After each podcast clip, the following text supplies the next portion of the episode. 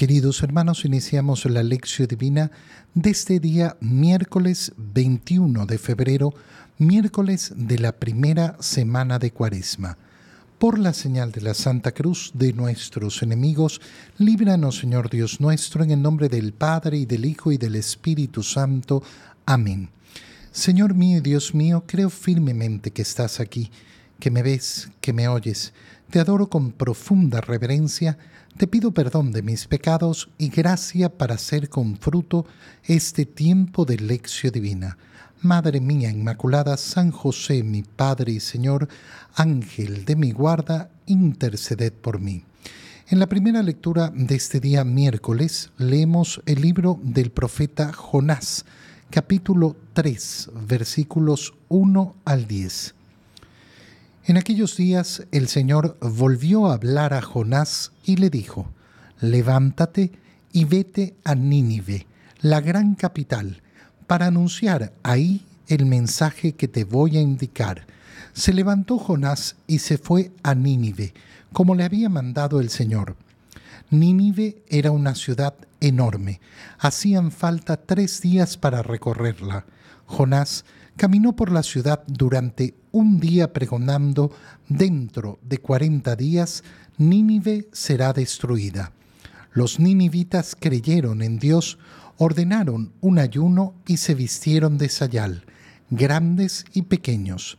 Llegó la noticia al rey de Nínive que se levantó del trono, se quitó el manto, se vistió de sayal, se sentó sobre ceniza y en nombre suyo y de sus ministros mandó proclamar en Nínive el siguiente decreto que hombres y animales, vacas y ovejas, no prueben bocado, que no pasten ni beban, que todos se vistan de sayal e invoquen con fervor a Dios, y que cada uno se arrepienta de su mala vida y deje de cometer injusticias. Quizá Dios se arrepienta y nos perdone, aplaque el incendio de su ira y así no moriremos. Cuando Dios vio sus obras y cómo se convertían de su mala vida, cambió de parecer y no les mandó el castigo que había determinado imponerles. Palabra de Dios. La lectura del libro del profeta Jonás inmediatamente nos evoca a varias condiciones en este tiempo de cuaresma.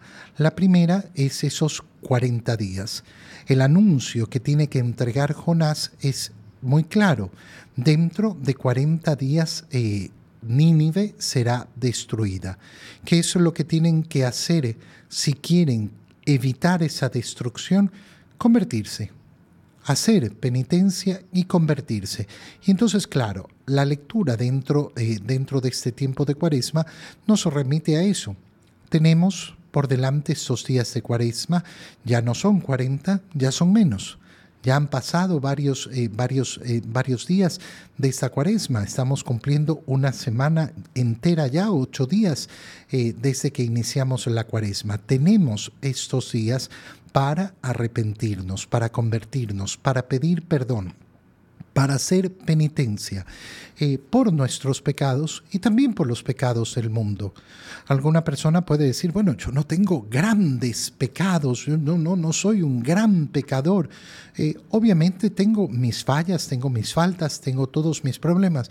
Sí, qué alegría eh, qué alegría más grande. Igual tengo que hacer penitencia por todos mis pecados, pero además recordar esa connotación comunitaria. Y esta idea es sumamente importante de reflexionar en la lectura. ¿Por qué? Porque fíjate bien cómo, eh, cómo inicia lo que acabamos de leer. El Señor volvió a hablar a Jonás ¿Por qué vuelve a hablar a Jonás? Porque ya le había dado la instrucción de ir a predicar. Jonás ha salido huyendo de la voluntad de Dios. Se ha trepado en un barco y ese barco ha entrado en una tormenta terrible, tanto que los que iban en el barco han comenzado a preguntar qué es lo que ocurre, esta no es una tormenta normal. Y Jonás ha tenido que admitir que él iba huyendo del Señor que iba huyendo de Dios, de la misión que Dios le ha confiado. Y él mismo les dice, me tienen que tirar al agua si quieren salvarse y terminan tirándolo al agua. En el agua es comido por una ballena donde permanece tres días y finalmente la ballena lo expulsa y llega a la playa. Y es ahí donde eh, tomamos la lectura.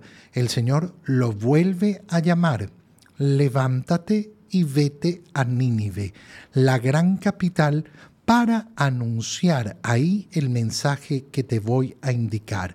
Entonces, tenemos ese rechazo a querer cumplir la misión del Señor, pero esa misión del Señor va en beneficio de los demás, va en beneficio de la comunidad. Y fíjate cómo esa idea se va a profundizar todavía más. ¿Por qué? Se levantó Jonás y se fue a Nínive, como le había mandado el Señor. Y nos dice el libro de Jonás que Nínive era una ciudad enorme. Hacían falta tres días para recorrerla. Y entonces, ¿qué es lo que se nos presenta? Se nos presenta una misión tan difícil de cumplir, tan soberanamente difícil de cumplir. Solo tres días para recorrer la ciudad, ¿Cuándo voy a llegar a anunciarles a todos el mensaje del Señor? Y entonces, claro, esta imagen de Jonás es tan fuerte y tan importante. ¿Por qué? Porque nos muestra cómo el anuncio del Evangelio, el anuncio del mensaje del Señor, para nosotros puede resultar una empresa imposible, imposible de alcanzar. Hace pocos años atrás, yo mm, mm, me eh, sentía bastante contento de ver cómo en mi parroquia iban todos los días muchas personas a las dos, eh, a las dos misas diarias eh, y mm, estaban llenas todas las misas dominicales. No, no esperaba tener que llegar a más personas que las que había en la parroquia. Sin embargo, vino la pandemia y entonces comencé a transmitir eh, las lecciones divinas y la misa. Eh, y después de la pandemia hemos continuado con esta lección divina. ¿Por qué? Porque hay una comunidad enorme eh, que yo no la puedo contar. No, no tengo idea a cuántas personas llega esta lección divina. Puedo medir ciertas redes, pero otras no. esta lección divina se transmite por la radio, se envía por WhatsApp. Y son tantas personas efectivamente las que lo escuchan. Estaba dentro de mis planes, estaba dentro de mi proyección, eh, era un proyecto eh, pensado y estructurado para alcanzarse. No, de ninguna manera. Pero uno va cumpliendo lo que debe cumplir, lo que puede cumplir, va avanzando paso a paso en la evangelización. No quiere cubrir todo el mundo. No, no, yo no puedo cubrir todo el mundo es la gracia de Dios la que va actuando. Y por eso nos cuenta el libro de Jonás que eh, eh, Jonás caminó un día, un día, solo un día, pregonando, dentro de 40 días Nínive será destruida. Hacían falta tres días para recorrerla, para recorrerla caminando de un extremo al otro no significa anunciando casa a casa, persona a persona, no, para eso hubiera requerido mucho más tiempo, posiblemente mucho más de 40 días. Es decir, que aquel tiempo que se tenía por delante no era suficiente. ¿Y qué ocurre? ¿Por qué, eh, ¿por qué eh, solo un día de predicación y se produce el cambio? Porque los ninivitas creyeron en Dios y ordenan un ayuno, y se vistieron de sayal. Y se nos comienza a hablar entonces de esa acción comunitaria, esa acción que va siendo efectivamente ejemplo para el otro, que impulsa al otro. Qué hermoso es caminar el camino de Cuaresma pensando también en el bien que yo puedo producir al otro ese bien comunitario. Cuando nos reunimos el miércoles de ceniza para imponernos la ceniza y uno ve tantas personas, aquí en la Catedral de Guayaquil tuvimos 10.000 personas en todas las misas del miércoles de ceniza. Bueno, cada uno de esos da testimonio, da testimonio al mundo. ¿Para qué? Para incentivar a otros Fíjate cuántas personas con el solo hecho de ver pasar caminando por la calle una persona que tiene marcada la frente con la ceniza, dice, ah, tengo que ir a ponerme la ceniza. Y entonces hay un efecto multiplicador. Nuestro testimonio, nuestra vida, nuestra penitencia se multiplica para que muchos otros lleguen al camino del Señor y descubran el camino del Señor. Esta es la dimensión comunitaria. Jonás, que estaba preocupado de, que él, yo, yo no quiero, yo no quiero cumplir porque eh, me va a ir mal en esto, no, no me gusta a mí. Pero resulta que el Señor te ha elegido para hacerle el bien a los demás, a todos, a todos los de Nínive. Y resulta que esa empresa que parecía imposible se hace posible ¿por qué? Porque hay un efecto de contaminación, de contaminación eh, entre, entre comillas, obviamente, ¿no? Se transmite, se multiplica. ¿Por qué? Porque el Evangelio es contagioso, porque el mensaje de Dios es contagioso cuando yo lo veo vivido en los demás. Entonces llega la noticia al rey que efectivamente anuncia, esto ya no va a ser una cosa de unos o de otros, va a ser decreto para todos, para todos en Nínive, para escuchar verdaderamente el anuncio del Señor. En el Evangelio, leemos el Evangelio de San Lucas, capítulo 11, versículos 29 al 32.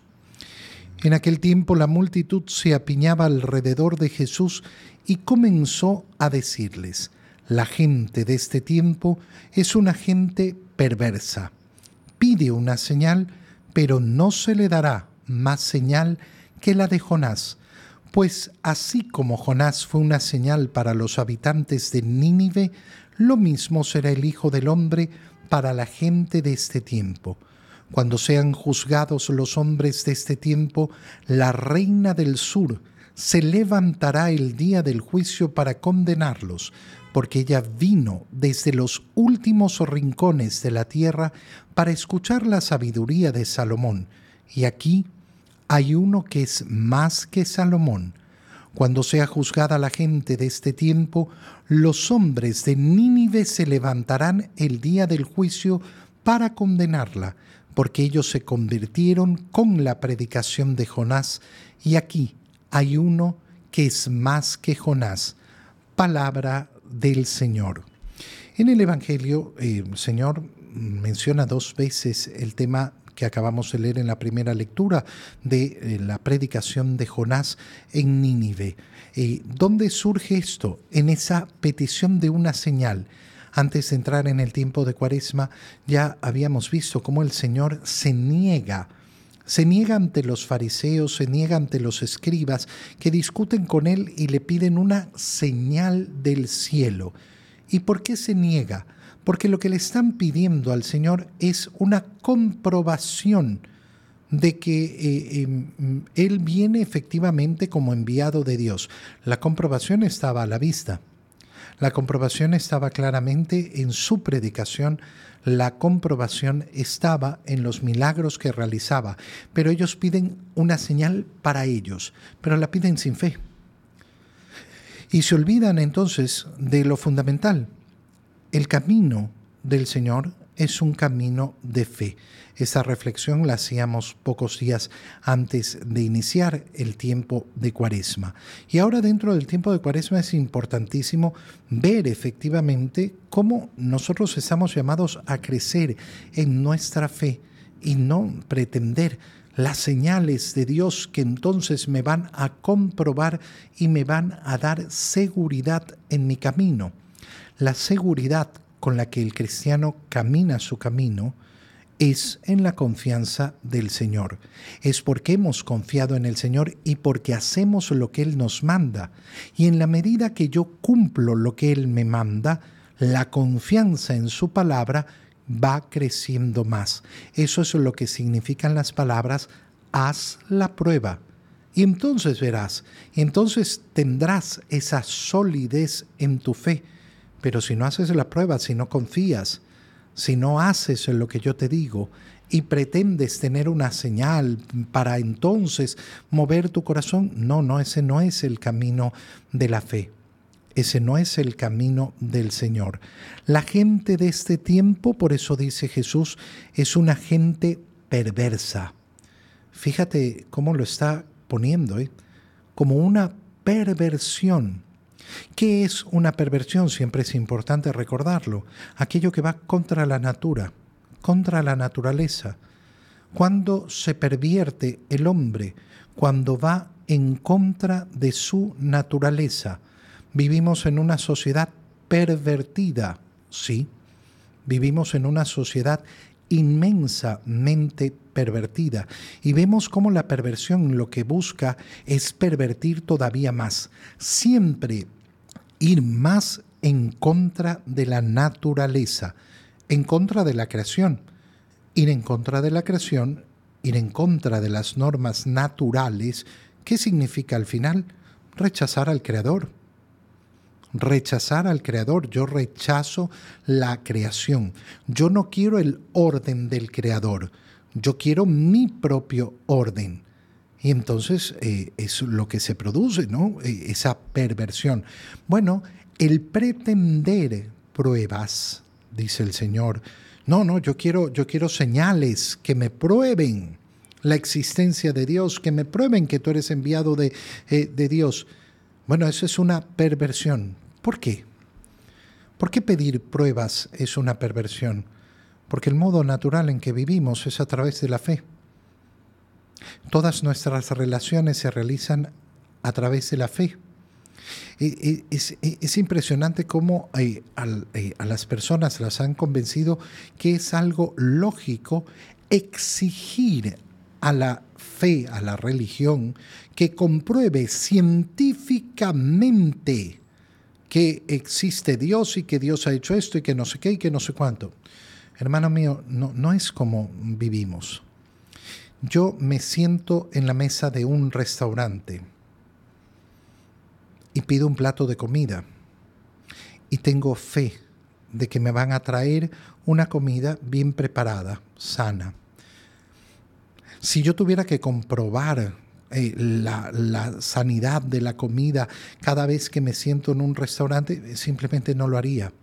Si yo tuviera que hacer una prueba de laboratorio a toda comida que eh, consumo, a toda comida que compra, que compro, entonces simplemente no podría comer. Yo me relaciono con las personas y les creo. Les creo sus anécdotas, le creo su nombre. Yo creo que ese es su papá. No, no, no tengo una prueba científica. Ah, pero la puedo hacer si quiero. Sí, pero no es el modo natural en el cual nos movemos.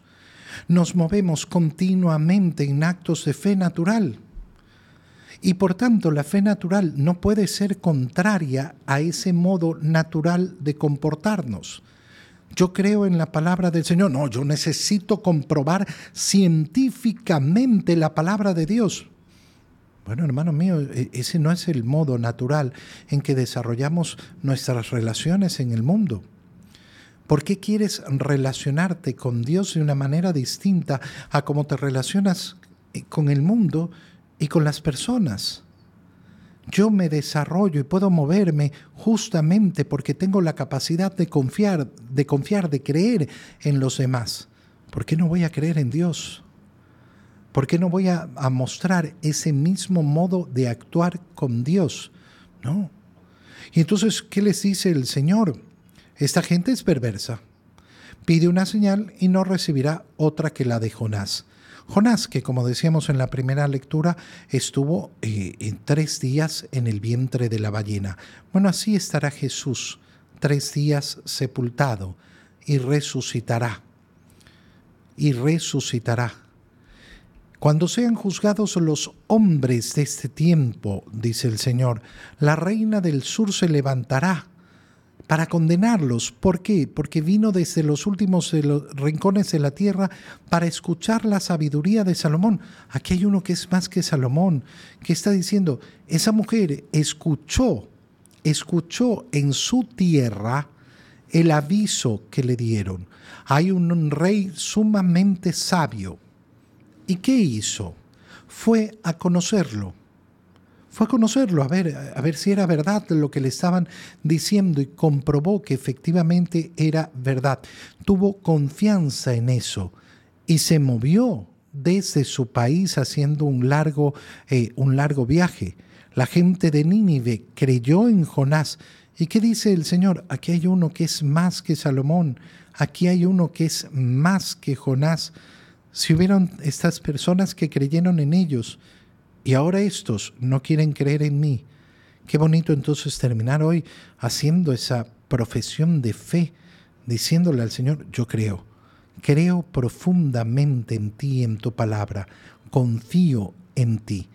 Te doy gracias, Dios mío, por los buenos propósitos, afectos e inspiraciones que me has comunicado en este tiempo de lección divina. Te pido ayuda para ponerlos por obra.